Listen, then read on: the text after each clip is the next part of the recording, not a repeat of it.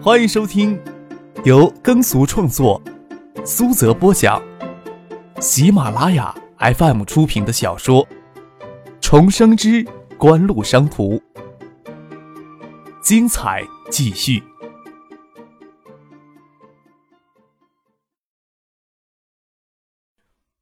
第四百八十一集。像张克、杜飞明面上的身份，王海素他去打听自然不难。一个是新吴常务副市长张之行的儿子，一个是海州组织部部长杜小山的儿子。听到张克的名字，胡金星就禁不住想皱眉头。他还是从学生会其他学生干部那里知道张克的家世，谁家有谁在政府里当官或者开公司的，学生会的消息都比较灵通。说到底，还只是看着陈飞勇整天与那家伙黏在一块不顺眼而已。还真不想到叔叔会有谁出面帮他擦屁股，也没想到叔叔提起到学校有两个人，又不在同一个系，又不是同一个年级，几乎没什么交集。不过新吴那个破地方的副市长而已，谁都晓得新吴与现役的差距有多大。旋转的霓虹灯扫过英语的脸庞，胡星星拿着啤酒瓶，没有回应王海素的话。王海素晓得提起张克，让胡星星心里不大高兴，搞不清楚这两人有什么恩怨，怂恿胡星星身边的女孩子拉着胡星星去跳舞。拉着没有女孩子的陪的董月华去二楼室外阳台上吸烟。常可、杜飞他们平时不跟你们谈家里事儿啊。王海素递了一支烟给董月华，换做平时他也不会搭理这叛大的屁孩子，有这闲工夫，还不如多去艺校门口多搭几个年幼漂亮的女孩子。他们呀，平时蛮都低调的。董月华对王海素没有什么警惕心。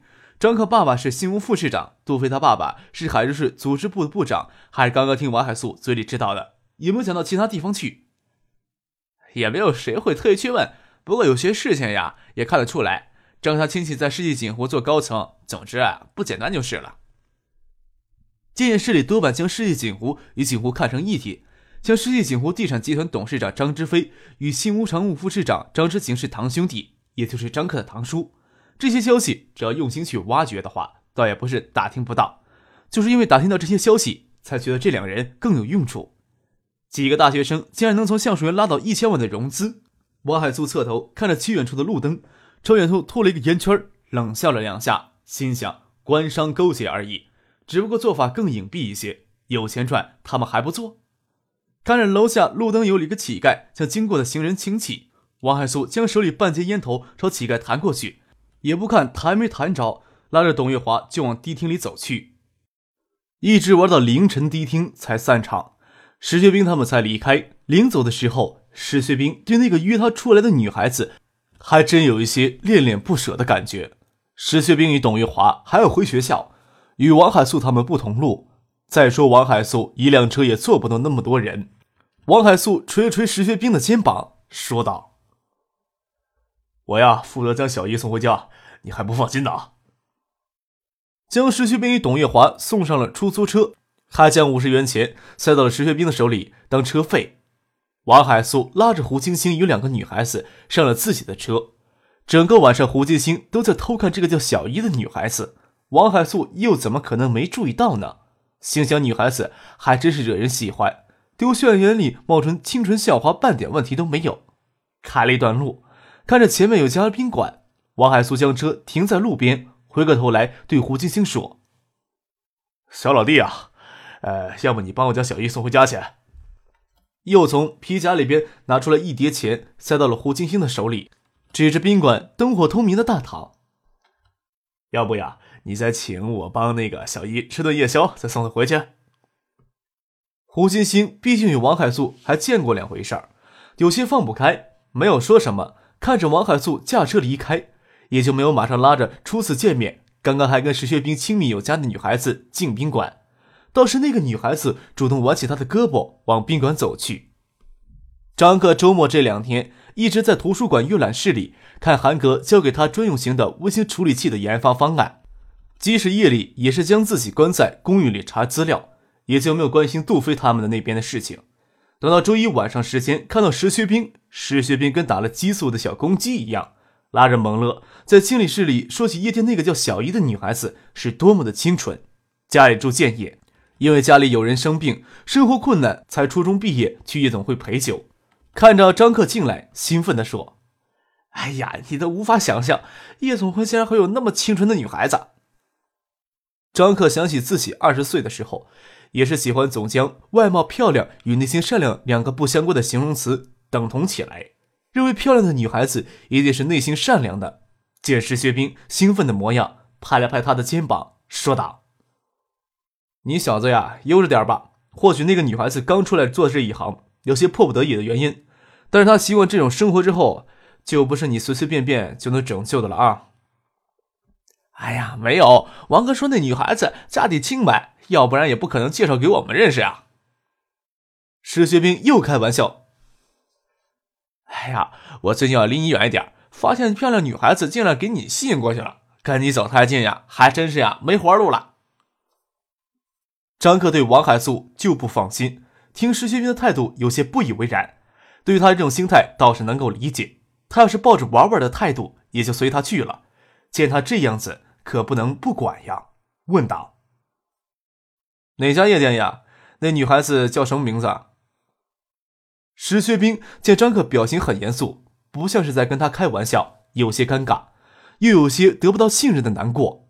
张克见石学兵这副模样，真拿他没有办法，抬手做事要抽他，说道：“你这小子呀，我又不是跟你争女孩，你紧张什么呀？”我是帮你查这个女孩子是不是清白。三牌楼的星海夜总会叫小易，大名还没有机会问呢，只晓得他家住新浦，爸妈都是下岗职工。他辍学到夜总会陪酒才一个星期。石学兵说道：“得，这些东西啊，想必都是那个女孩子主动告诉你的吧？没有哪个客人不喜欢刚下海做生意的女孩子。”张克给何启云打电话。何启云原来是三楼牌所属公安局治安科的科长，让他帮忙查一个在夜底混迹的女孩子的底细，自然方便。还没有等到何启云给他回话，第二天上午就听到石学兵在校办公室里与胡金星大打出手的事情。张可接到蒙乐电话时，他人还在图书馆里看韩格交给他的资料。校学生会以及创协等其他校团委下属的学生组织办公室都在图书馆前的小红楼里。张克夹着资料跑过去，还是上午，小红楼里几乎没有什么人在。走到了二楼，校学生会办公室门关着。张克走到了隔壁创协的活动室里，看着蒙乐一副恨铁不成钢的模样，教训石学兵：“你小子傻呀！他们当时有三个人呢，你一个人冲去不是自找苦吃了？你不会将兄弟们喊齐了，换个地方再动手呀？到底发生什么事儿了呀？”实验室薛兵眼角乌黑。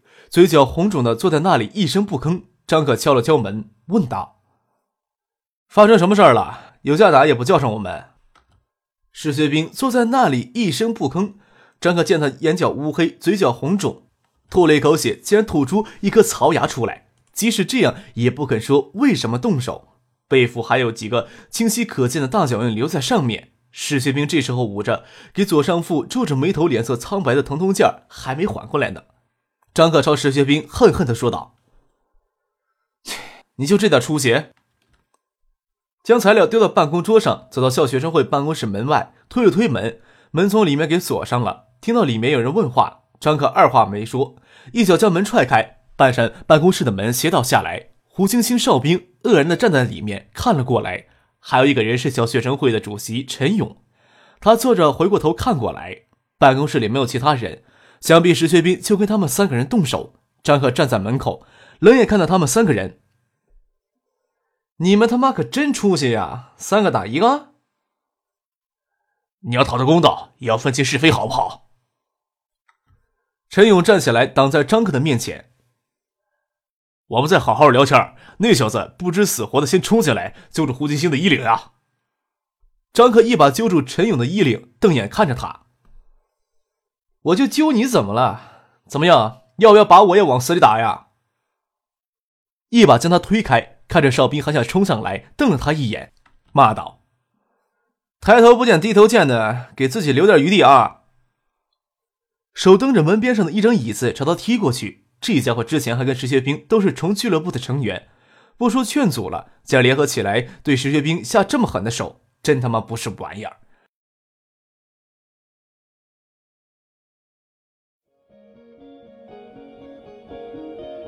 您正在收听的是由喜马拉雅 FM 出品的《重生之官路商途。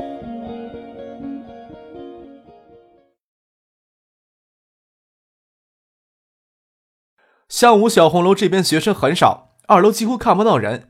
要不是蒙了赶着跑过来有事看到了，石学兵这小子强撑着什么都不说，只怕到下午都未必有人知道这事儿。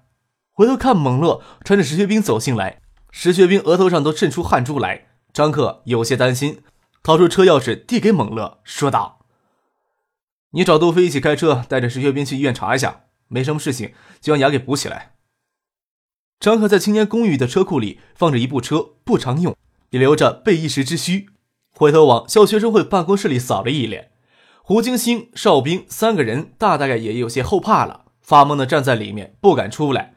张克也不能冲进去揪住人家大打出手，见石学兵这般凄惨模样也不放心，喊住了蒙乐：“我陪你们过去，等一会儿我打电话，直接让父亲开车过来接他们，又跑回去将材料拿上。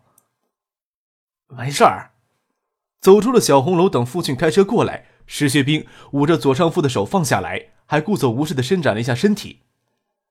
别那么夸张，这副模样还让我躲回宿舍去吧，抹点红花油就行了。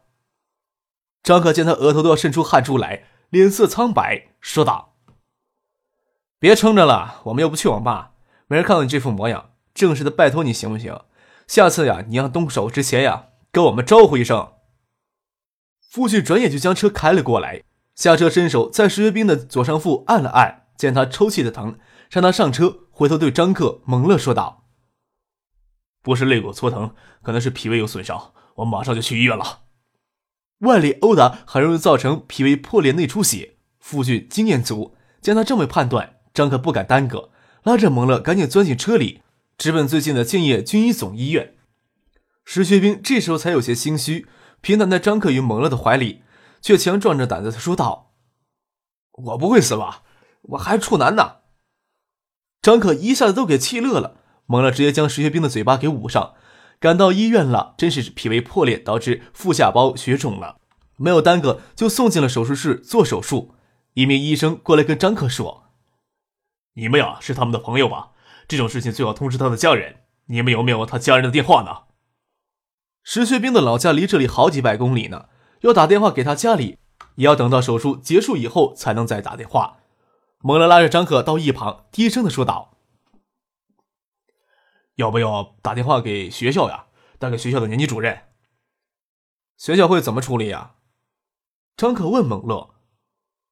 蒙乐担心的问张可：“会不会有事儿啊？”不过是学生之间的斗殴而已，就算让校方知道，宁可让背景深厚的胡金星赔些医药费而已。所谓的处分对他们这些人毫无意义，搞不定连着石学兵也要受处分。关键时刻，石学兵这句话咬紧牙关，什么都不肯说。蒙乐呀，没什么经验，不晓得石学兵情况严不严重。要是严重，肯定不能瞒着校方私自处理；要是不严重，那就等做完手术再说。张克晓得及时送进医院，石学兵的小命肯定没问题。眉头扬了扬，问傅俊：“这个算是重伤呀，还是轻伤呀？”挫伤导致皮包膜下面血肿了，很难归结到重伤里边去呀。”傅俊说道。“那就算了，不能定性成重伤，纠缠也没有什么意思。”张可拍了拍蒙乐的肩膀，说道：“小手术而已，等做完手术，让石学兵自己决定。”于蒙乐走回去，对那医生说：“你们现在专心做他的手术吧，他家里人呀，我们会通知的。”伤者是开顶级的奔驰轿车送进来的。再说皮包膜下面血肿，只要送治及时，手术没什么难度。医生见张可这么说，也就没有多说什么。过了一会儿，杜飞、徐若琳、董月华、石新飞他们接到张克的电话，都赶了过来。腹腔镜修复手术只用了一个半小时就做完了。石学兵在手术部分打上麻药，人还是清醒的，看着大家走进来，说道：“做手术时呀，明明一点都不疼。”我还是不争气的流下了清纯的眼泪，你们别笑我啊！这时候没人敢逗他笑，撇过头去不理他的话。石学兵又自言自语的说道：“柯大少爷，为我冲冠一怒，将学生会的办公室门给踹他一扇，你们一定得赶过去瞻仰一下，最好帮我拍照留念啊！你还是说说你为什么不自量力，找上门一挑三吧？”张可见石学兵没什么大碍，也就没什么好担心的。石学兵咬着嘴唇犹豫了一会儿，才说道：“哎呀，也是我自己傻。上午去小红楼经过校学生会，听到那小子在里面跟哨兵陈永吹跟小姨做的事儿。什么小姨？夜总会里的事情，大家都不会跟徐若琳说。徐若琳听到石学兵嘴里冒出一个陌生女孩子的名字，是谁？哪个学校的女孩子？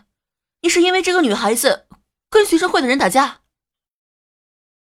大家都转过脸去，没人跟徐若琳解释小一是谁，也没有告诉这个小一是王海素介绍石学兵认识的。倒不是帮王海素解释什么，只是这种事情怎么可以让女孩子知道呢？父亲买来了盒饭，大家都在病房里围着石学兵的病房凑合着吃。创业公司里正筹备着计算机网络学校的事情，石学兵负责外联工作，是当之无愧的骨干主力。这时候要在病床上躺一个星期，杜飞、蒙乐他们就头疼了。关键还要帮他找借口，请一个星期的假，这事情也就只能这么过去。石学兵也希望。董月华愤愤不平，说道：“这事儿呀，就不能这么过去，就这样算了呀？他们下手也太狠了。哨兵那个杂种，平时还称兄道弟的，看到学生会那上给踹他的门，我的气儿已经消了。唯有遗憾的就是那门不是我踹的。”石学兵转过头来问张克。我记得呀，送我过来的车是奔驰 S 六零零。你还有心情关心车啊？徐若琳哭笑不得，大家也是一脸的无奈。那车呀，是多少男人的终极梦想呀！我怎么可能不关心呀？石学兵半依着枕头跟张克开玩笑说：“哎，你倒是总是让人有惊喜呢。你现在就是整一架直升飞机出来，我都不惊讶了。能不能小小提个要求，出院时让我再住一回这个车呀？”行，只要你到时候能将你嘴给我闭上就行了。张克也烦石学兵话多，哪像刚做过手术的人呀？董月华、徐若琳、石新飞他们自己坐公交车回学校，奔驰车挤不下那么多人。张克与蒙乐、杜飞又留了一会儿，才坐车离开。这事儿就这么着了。蒙乐在车里问张克与杜飞：“这事儿这时候也清楚了。王海素介绍聂店的女孩子给石学兵认识。”这女孩子很快就跟胡金星勾搭上了。石学兵之前还一厢情愿的认为王海素给介绍的女孩子是家世清白的呢。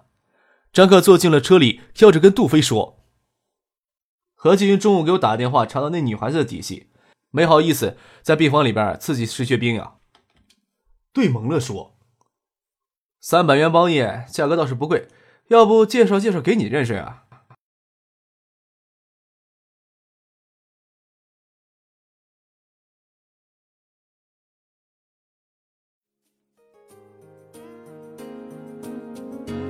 听众朋友，本集播讲完毕，感谢您的收听。